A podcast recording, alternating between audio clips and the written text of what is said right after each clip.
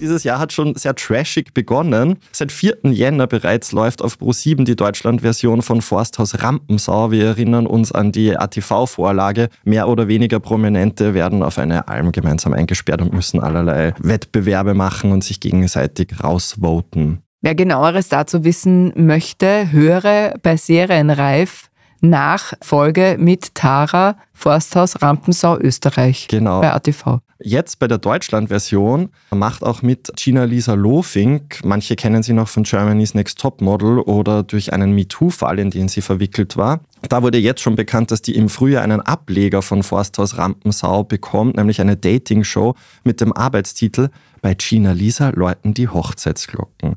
Also es klingt schon mal so, als würde noch eine Portion Trash draufgelegt werden. Hey, hey. Seit 12. Jänner können wir Promis unter Anführungszeichen auf Join zuschauen, wie sie sich ganz ohne Landkarte und Kreditkarte auf der thailändischen Insel Koh Samui durchschlagen und den Weg zum vereinbarten Ziel suchen.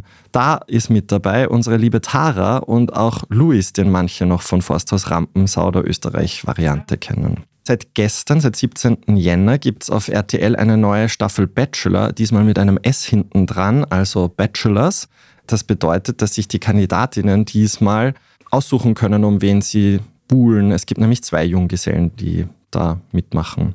Und natürlich das Highlight schlechthin für alle Trash-Reality-Fans ist im Jänner sicherlich das Dschungelcamp oder wie es ja eigentlich heißt. Ich bin ein Star, holt mich hier raus. Es ist bereits die 17. Staffel der deutschen Version dieses Erfolgformats. 2004 lief die erste Staffel, das heißt, dieses Jahr feiern wir auch 20. Geburtstag. Happy Birthday, Ja. Dschungelcamp.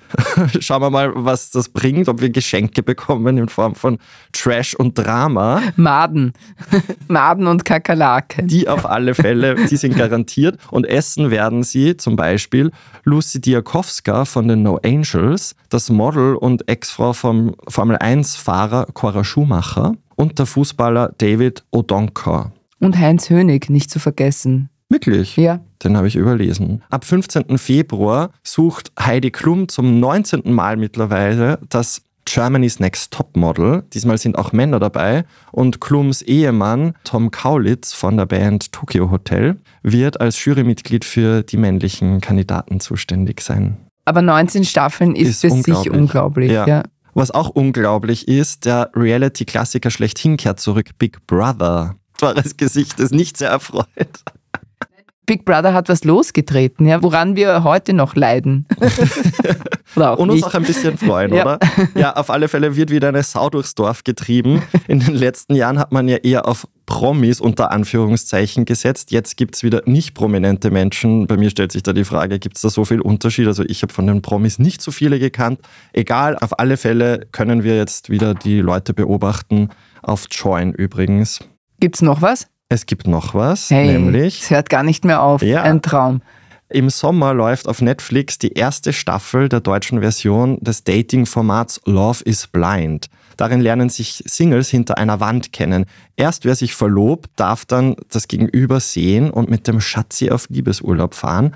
Und natürlich, da läuft nicht alles so rund. Wir sind gespannt. Ich finde es ja irgendwie feig, ja, weil eigentlich sollten sie sich gleich verheiraten, finde ich. Gibt sowas noch nicht? Doch, gibt's auch. ah, eh, aber, gibt wie, die. Okay. aber da habe ich Also, jetzt den Namen Verloben nicht parat. ist ja was für, ich meine, kann man machen und dann ist gleich wieder vorbei. Ich wäre für verheiraten und Ehevertrag. Auf alle Fälle.